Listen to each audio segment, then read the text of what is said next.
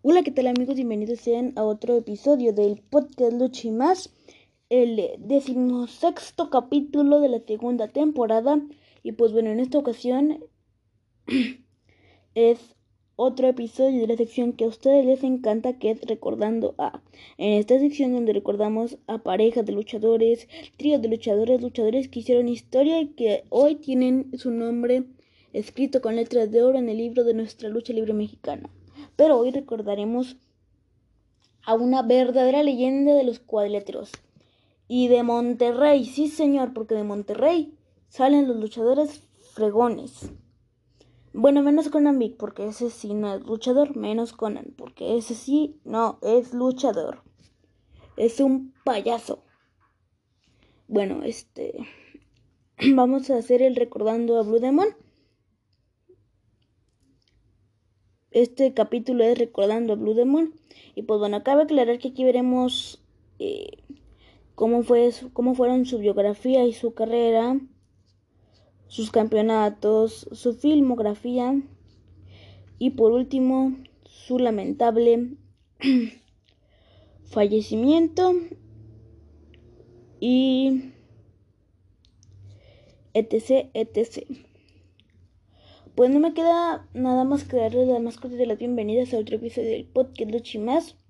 Así es que con este grito que dice.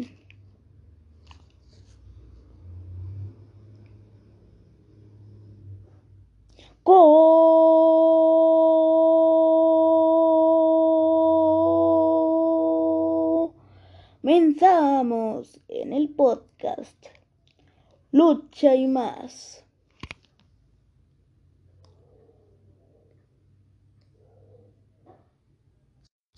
Alejandro Muñoz Moreno. García Nuevo León, 24 de abril de 1922, Ciudad de México, 16 de diciembre del 2000, fue un luchador profesional y actor mexicano mejor conocido bajo su nombre artístico Blue Demon. Información personal de Alejandro Muñoz Moreno.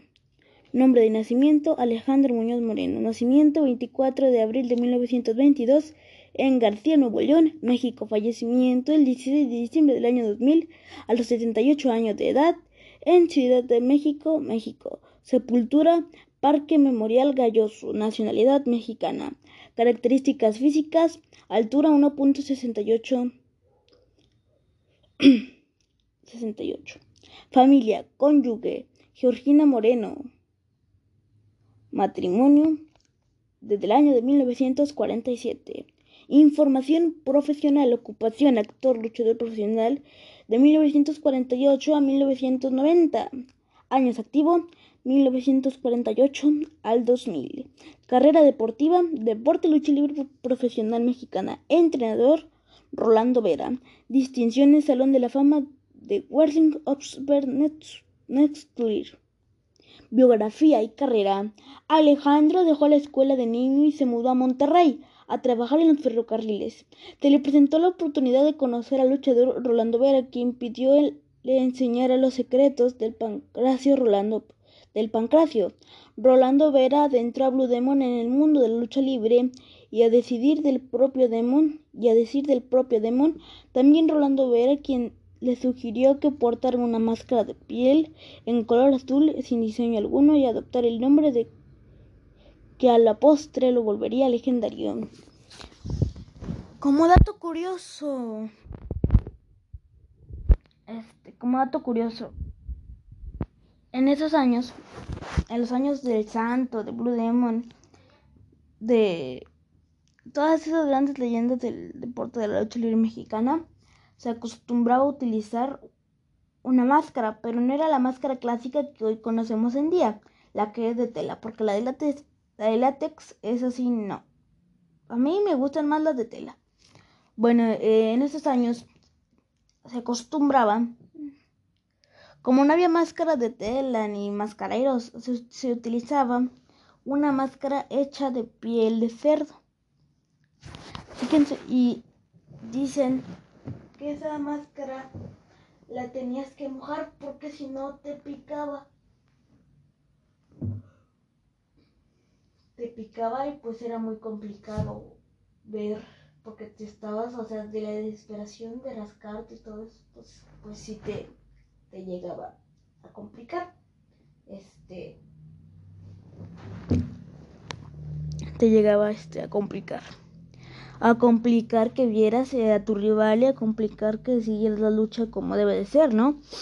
Y pues te complicaba porque pues era desesperante traer ahí toda la comezón.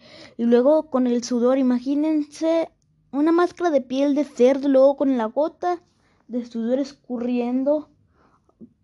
De verdad que si yo hubiera sido luchador en aquellos años, no me quiero ni imaginar. Si ahorita yo ya estoy sufriendo y eso que ni soy luchador, solamente soy, ¿cómo se podría decir? ¿Un medio de comunicación?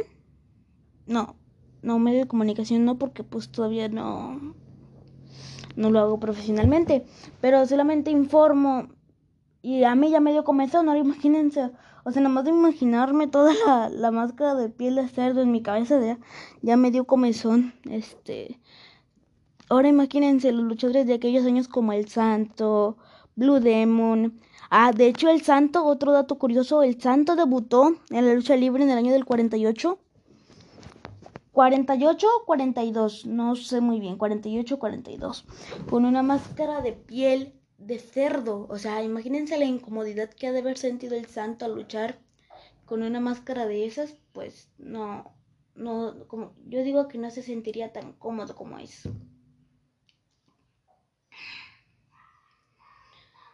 Pues bueno, continuamos. Empezó su carrera dentro de la lucha libre en Laredo, Texas, con los sobrenombres del Tosco y el Manotas. Como dato curioso, otro dato curioso.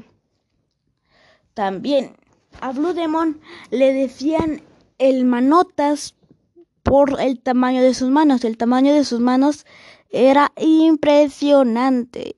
Era arriba del tamaño que debe de tener una mano promedio y las dos manos las tenía gigantes, gigantes. Incluso hay una anécdota que, cuenta Tinieblas en las historias engarzadas del demonio Sub Blue Demon que dice que llevó a un muchacho y, y que le dijo al muchacho Tinieblas, ese no es Blue Demon, si está bien chiquito, bien chaparrito. Yo me lo imaginaba más grande como en las películas y luego que le dice tinieblas, es que en la televisión todos nos vemos más grandes, pero yo me salgo de la pantalla, mido dos metros casi. Y luego le dice el chavo, ese no es Blue Demon. Pues total, que lo lleva, lleva el chavo con Blue Demon, profesor. Aquí le traigo a un alumno que dice que usted no es Blue Demon y ya le enseñó las manos y no, ah, pues sí, sí es Blue Demon. Este, Fíjense todo lo que todo lo que provocaba Blue Demon con el tamaño de sus gigantes manos, por eso es que se le apodaba el manotas.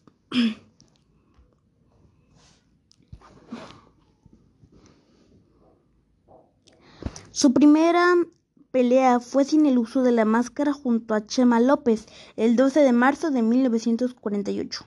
Posteriormente modificó el diseño de su máscara original conservando el color azul pero agregando un antifaz plateado tomando como base el diseño de la máscara de luchador. El médico asesino en septiembre de 1948 debut en la Ciudad de México enfrentándose a Benny Arcilla empezó su carrera como luchador de estilo rudo. Se consolidó haciendo pareja con Black Shadow en 1952. El Santo derrotó a Black Shadow. Ah, de hecho sí. Otro punto importante, ¿por qué nació la rivalidad entre el Santo y Blue Demon? Esta rivalidad nació a raíz de que el Santo le ganó la máscara a Blue Demon. No, a, Blue Demon hoy. Ay, estoy haciendo luchas de apuesta que ni existieron, pero que, que, sí quisimos ver. ¿Cuántos no quisimos ver la lucha de apuesta entre el Santo y Blue Demon? Bueno, esto sucede a raíz de que en el año de 1952 el Santo derrotó a Black Shadow en una lucha de apuesta, máscara contra máscara ante un lleno extraordinario en la mítica Catedral de la Lucha Libre, la Arena México. Bueno, pues ya eh, le cuenta, le hace la rendición el santo Black Shadow. Creo que fue la de a caballos, o si no fue toque de espaldas. Bueno, le hace la de a caballo o lo de toque de espaldas, una de las dos opciones. Y pues se rinde, se rinde y le cuentan las tres. Le cuentan uno, dos, tres. Y pues Black Shadow se decreta la, la derrota de Black Shadow y el triunfo para el santo. Al momento en que ya dicen sus datos y todo, y dicen Black Shadow dice llamarse tal nombre. Bueno, Black Shadow dice llamarse tal nombre. Es que ahorita ya se me fue el nombre, pero sí lo tenía aquí. Tal nombre, tal edad, tantos años de activo, debutó, es de originario de todo lo que dicen cuando pierdes la máscara y cuando te la tienes que quitar. Bueno, Black Shadow iba a quitarse la. La. Iba a quitarse la máscara. Estaba desde. estaba. ¿Cómo se puede decir? Estaba desamarrando las agujetas pero lentamente, así muy lentamente. Entonces el santo pues estaba desesperado, era uno de sus grandes triunfos. Y en esa lucha, Black Shadow llevaba a Blue Demon como, como second. Permítanme.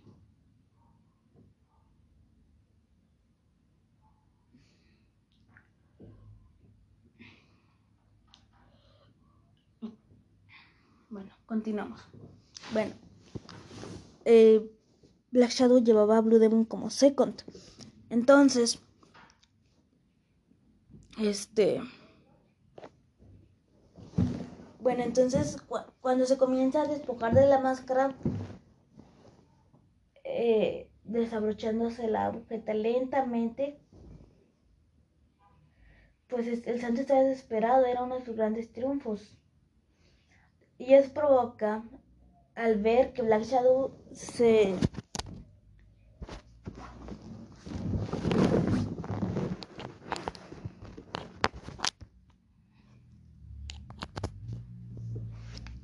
se la quita lentamente la máscara, la reacción del santo fue querérsela arrancar. Se la logra arrancar y eso Blue Demon no le gustó, provocando que Blue Demon se meta al cuadrilátero, se impulse en las tres cuerdas y saque al santo de unas patadas voladoras. Y ahí es cuando viene la rivalidad de Blue Demon para con el santo. Entonces, para los que se preguntaban, así nació la rivalidad entre, entre el santo y Blue Demon.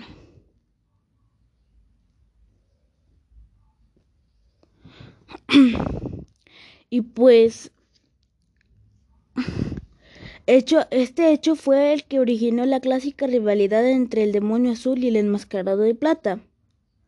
Blue Demon, ah, porque sí, o sea, esto es lo que dio pie para que la rivalidad entre el Santo y Blue Demon se volviera una rivalidad clásica, clásica, clásica como la de brazos contra villanos, como la de villano quinto contra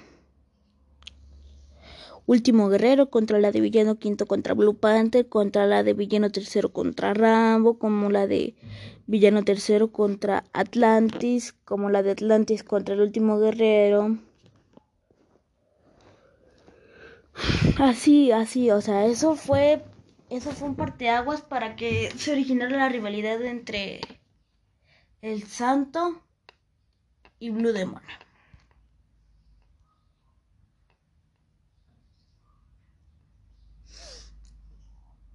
Y lo derrotó en dos caídas al hilo. Cabe aclarar eso. Pero muchos han de creer, no hubo una venganza por parte de... por parte de, de Blue Demon para vengar a su amigo Black Shadow. No, pero... no, ah, no, otra vez, otra vez, otra vez. Muchos han de creer que no hubo una venganza por parte de por parte de Blue Demon para vengar a este para vengar a su amigo Black Shadow, pero la respuesta es que sí.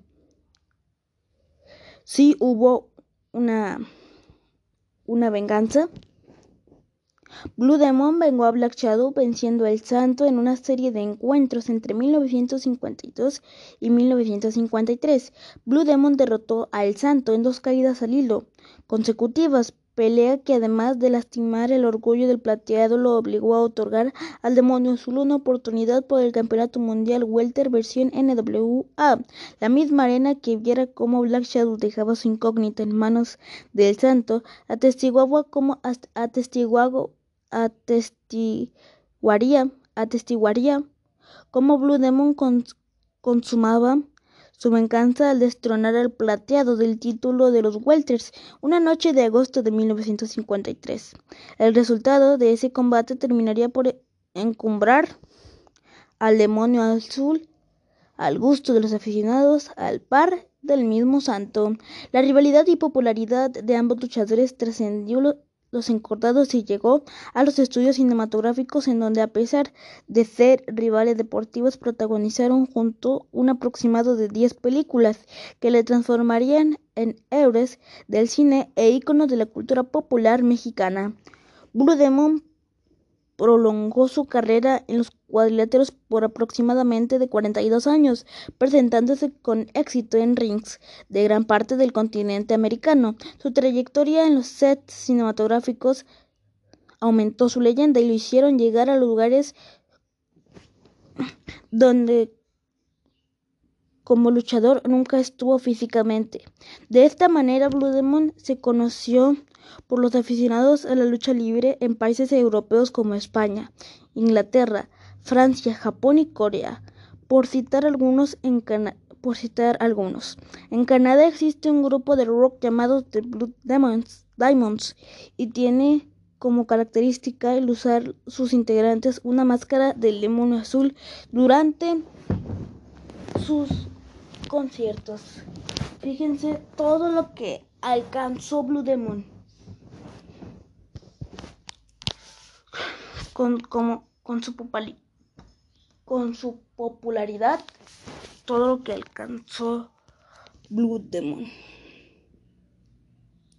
Irónicamente, dos personajes separados por la rivalidad, como lo fueron Blue Demon y Santo, ha sido unido por el tiempo y por la trascendencia de sus carreras, pues ambos figuraron en el, cuadrilátero en el ámbito cinematográfico e incluso en los cómics. Cabe destacar que sus efigies fueron reproducidas en figuras de acción plásticas muy populares en la cultura popular mexicana. De hecho, como dato curioso, no sé si algunos de los señores que ven este programa que tengan más de 30 años o menos de o más de 25 años que haya nacido ya por la década de los 80, 88, 85, incluso sesenta y tantos, se acordará que surgió por aquellos años, no estoy muy seguro en qué año específicamente, surgió, surgieron los juguetes de plástico de los luchadores. Y la pose que les hacían a los luchadores era la del santo. Era la pose de guardia del santo. Por eso es que de ahí sacaban al santo y luego pintaban al espectro, y luego pintaban a Black Shadow, luego a Último Guerrero, luego, luego pintaban a Pierrot, luego a Huracán Ramírez, luego a Cuatrero, luego a Sansón, y andaron más para acá, pues pintaban a Titán, pintaban a Silver Star, luchador Montano, por cierto. Pintaban a muchos luchadores, pero lo sacaban del molde, de la pose de guardia que tenía el santo. Este.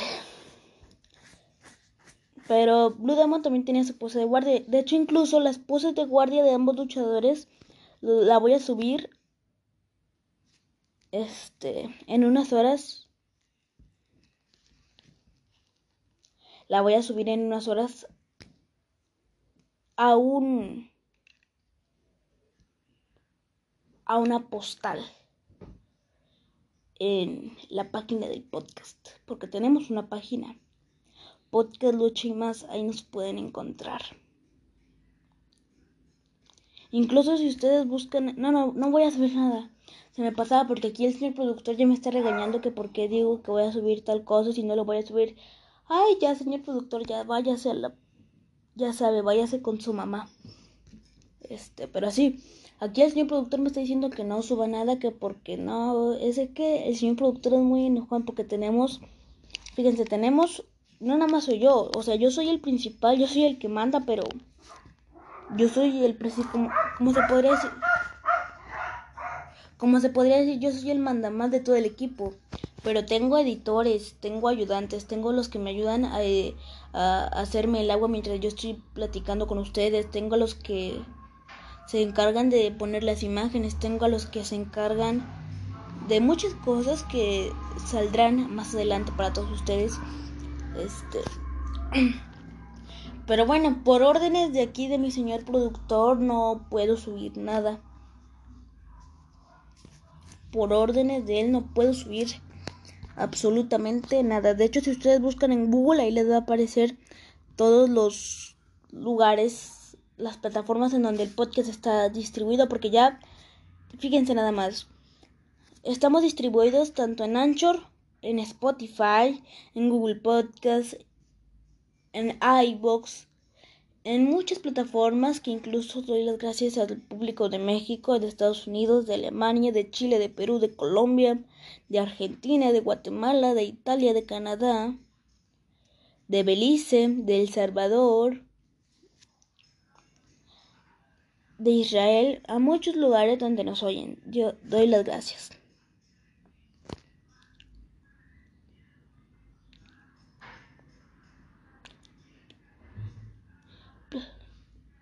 Y estas, las figuras que sacaron de la, de la poza del santo, que fueron las, fueron la, las figuras de acción plástica muy populares que fueron en la cultura popular mexicana. Y es que por estas razones es prácticamente imposible citar a uno sin mencionar a otro. No obstante, al ser las dos máximas leyendas de la lucha libre mexicana y en consecuencias las dos incógnitas más valiosas de este deporte, nunca hubo un encuentro de máscara contra máscara entre estos dos colosos, pese a la rivalidad entre ambos, así lo exigía. Ahora vamos a ver lo que fue el, por último, bueno, no por último porque todavía falta, unos tres o cuatro minutitos más. Vamos a ver lo que fue el trágico fallecimiento de Blue Demon.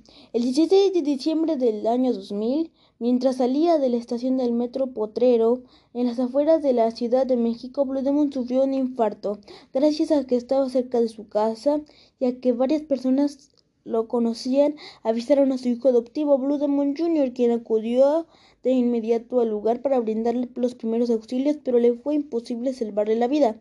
Al momento de su muerte, a los 78 años, se encontraba retirado de los cuadriláteros y de los sets cinematográficos. Posteriormente, Blue Jr. continuó con el legado, forjando una carrera exitosa. También su sobrino adoptivo, Flama Solar, siguió sus pasos, quien se desarrolla en los cuadriláteros de forma independiente. Vamos a ver sus campeonatos y sus logros. Campeonato de la NWA Welter. Presidente de la Comisión de Lucha Libre y Box del Distrito Federal. Campeonato de parejas de la Arena México una vez con Black Shadow. Campeonato Nacional de Peso Welter tres veces. Vamos a ver su filmografía.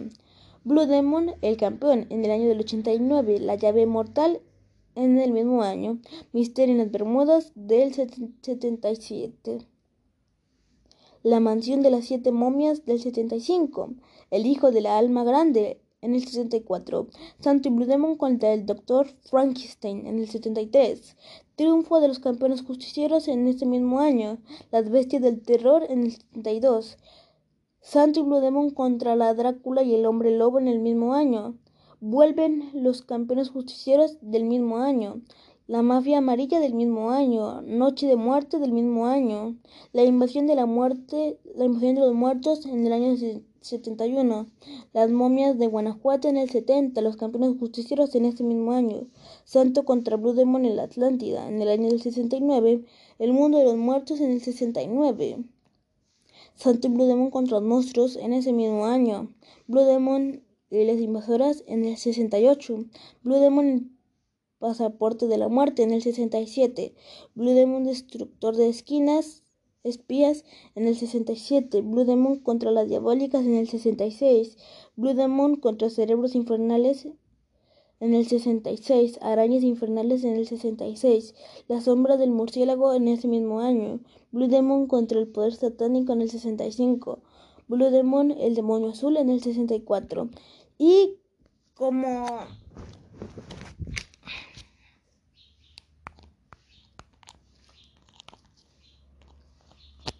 Y como proyectos más recientes en los que se incluye o se lee o se puede leer el nombre de Alejandro Muñoz Moreno de Blue Demon como los más recientes. Bueno, no se puede decir recientes porque ya hace muchos años pasaron. Lo que fue la bioserie de Blue Demon, que fue protagonizada por Tenoch. Tenoch no sé qué, pero como dato curioso, él sale con el hijo de sale con el hijo de Blue Demon cuando le hicieron su homenaje en la Arena México de homenaje a dos leyendas, Don Salvador Luterot y en ese turno Blue Demon. También fue protagonizada la serie por Ana Brenda Contreras y fue producida por el hijo de Blue Demon. y pues bueno amigos míos, esto es todo por el episodio del día de hoy. Espero les haya gustado y recuerden, si fue así, compártelo con toda, toda su familia para que posteriormente podamos ser más. Reciban un cordial y afectuoso saludo de su amigo del podcast y yo lo veo en otro capítulo del podcast. Lucha y más.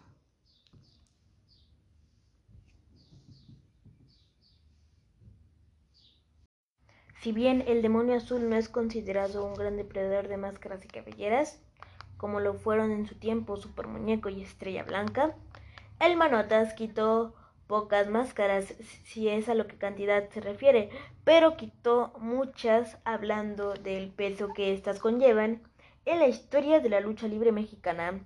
¿Quieres saber cuáles son y quieres saber la rivalidad previa para llegar al título de máscaras contra máscaras?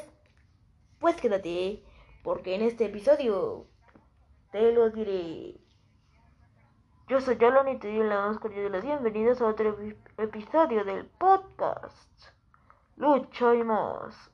Así es que sin más que decir, comenzamos.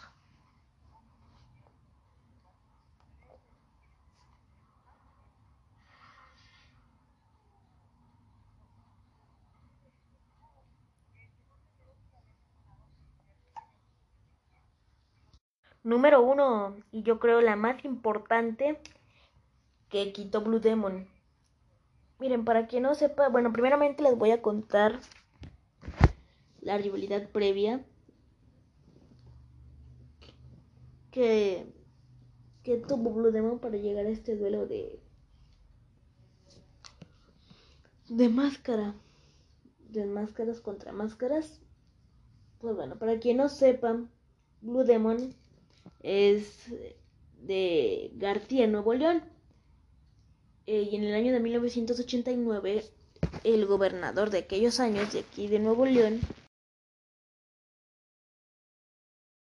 se realiza un merecido homenaje en la Plaza de Toros eh, Monumental Monterrey. Eh,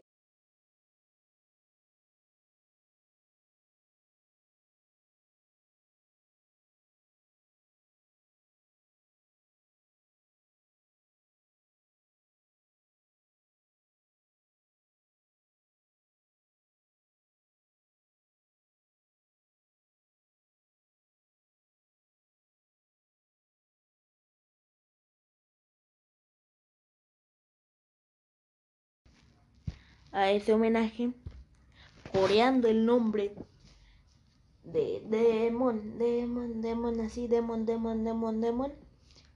Y claro, Blue Demon, señor, venía acompañado de su pupilo, de su hijo, que ahorita, que en ese tiempo estaba, bueno, ya estaba activo, pero no así en luchas a lo grande. Estaba activo, pero en luchas pequeñas, en luchas en, luchas en arenas pequeñas. ¿Qué quiere decir arenas pequeñas? Pues que no tienen que no son tan grandes como la Arena México, como la Coliseo de Guadalajara, como la Perú 77, como todas, todas, todas esas, este, arenas, eso quiere decir arenas pequeñas. Bueno, entonces hace la entrega del reconocimiento, un minuto de aplausos, etc, etc. Y también le entregan a Blue Demon, una señora y una niña, un ramo de flores muy hermoso. Hacen la entrega, el minuto de aplausos, todo lo que ustedes ya escucharon. Y en eso sale el rayo de Jalisco. Obviamente también el rayo de Jalisco venía acompañado de eh, su muchacho, de su pupilo, que en ese momento ya era alguien, o sea, ya tenía un lugar ganado dentro de, pues, de la industria de la lucha libre mexicana. Sale y dice que aquí, dice, a ver, a ver, a ver, a ver, aquí en Monterrey, te lo digo, demonio, el homenajeado debería de ser yo. Entonces, en, ya era tanta el, el enojo por parte del Rayo de Jalisco que pues lo que hace el señor el rey de Jalisco es lo que hace es ya era tanto el enojo que lo que hace es agarrar el florero y el reconocimiento y aventárselo en la cabeza lo cual provoca el enojo de Blue Demon porque pues ya no tenía reconocimiento ni nada. En ese momento discuten un poco y ahí es cuando se pacta este duelo de máscara contra máscara, el cual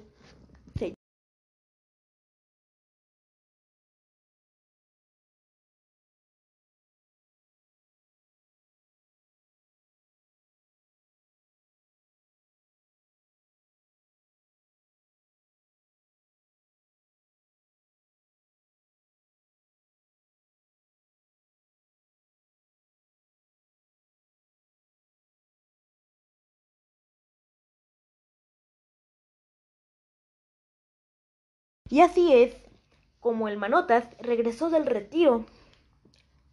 Porque para quien no sepa, el Manotas o Blue Demon regresó del retiro para ganar esta última máscara. Y así fue como la máscara del, del ídolo tapatío permanece en manos de la dinastía Demon.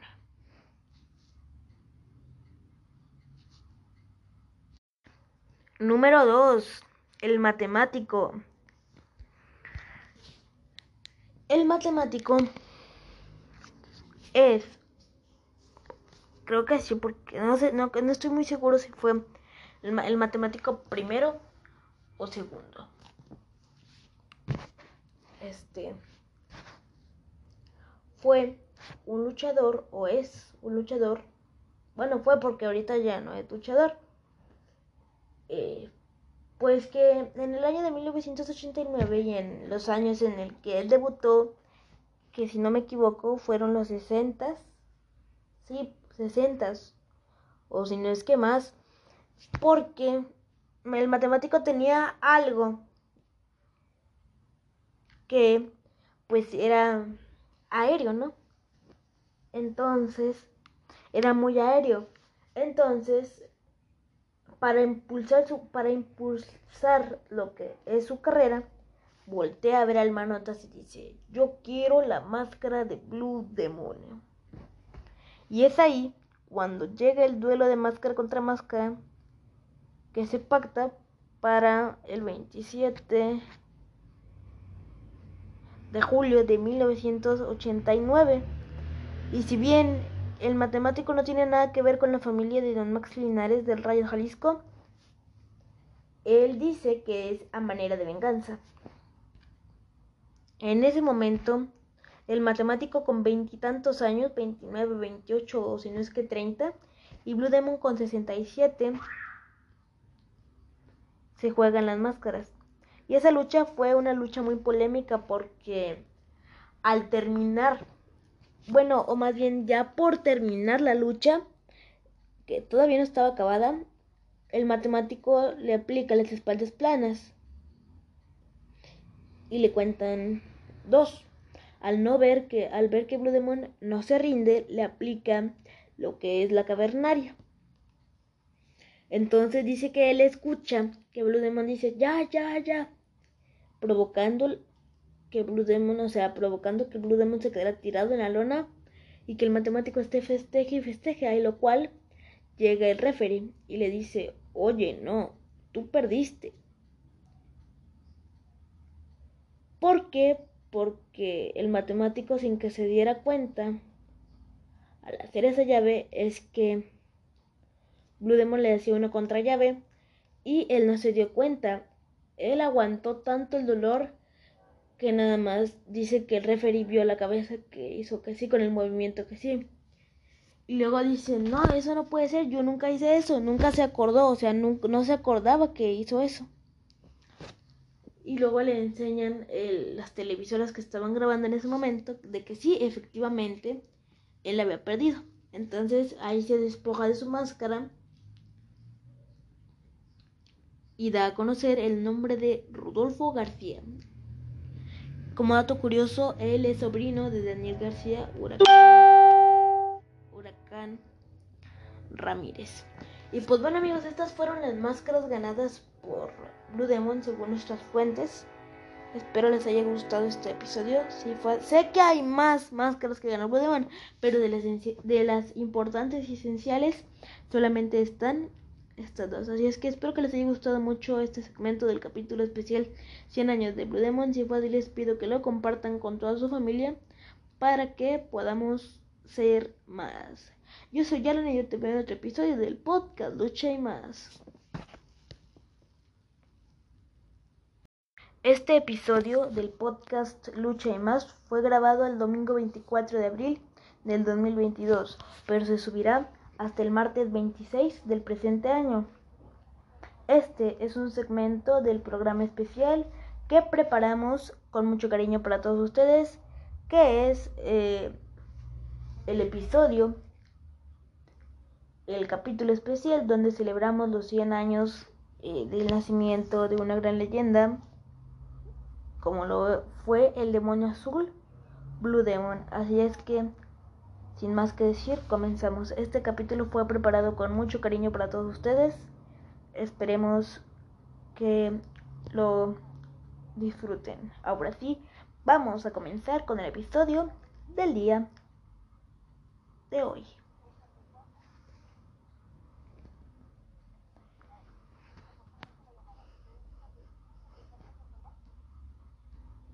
Si bien el demonio azul no fue un gran depredador de máscaras y cabelleras como fue el caso del supermuñeco y Estrella Blanca, Blue Demon quitó pocas máscaras y pocas cabelleras, pero las que quitó fueron de mucho peso en la lucha libre mexicana. Y hoy te vengo a hablar de la que quizás fue la única cabellera que tuvo el demonio azul en toda su carrera. Fue la de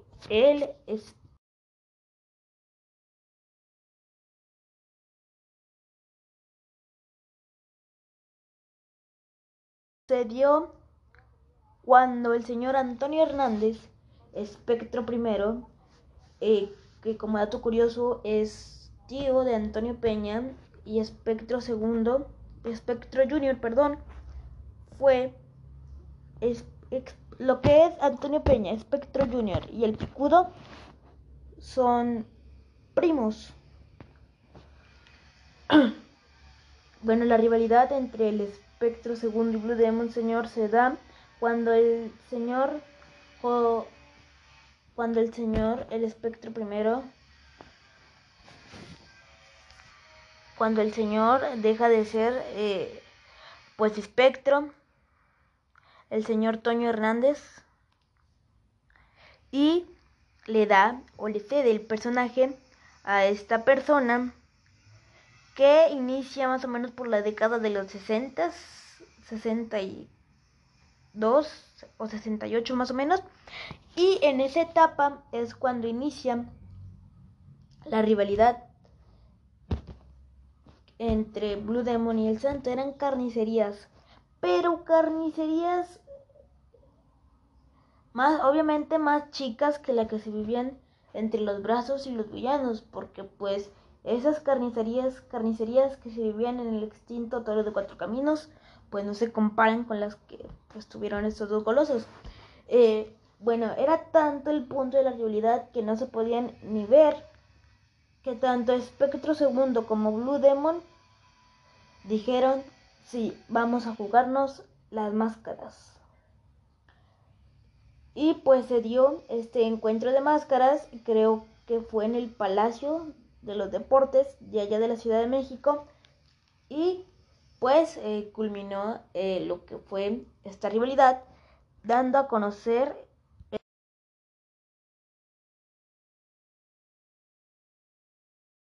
y así fue como el Manotas obtuvo su máscara, pero Espectro Segundo no se quedaba ahí.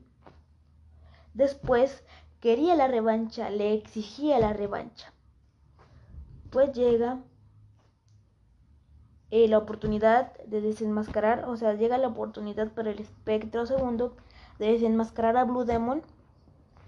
Y esto se dio en el mismo lugar de la Ciudad de México. Obviamente ya todos conocemos el resultado, que es eh, que el Manotas se queda con la máscara y cabellera del espectro segundo. Si te gustó este segmento, te pido lo compartas con toda la familia, con toda tu familia, tus amigos, etc., conocidos.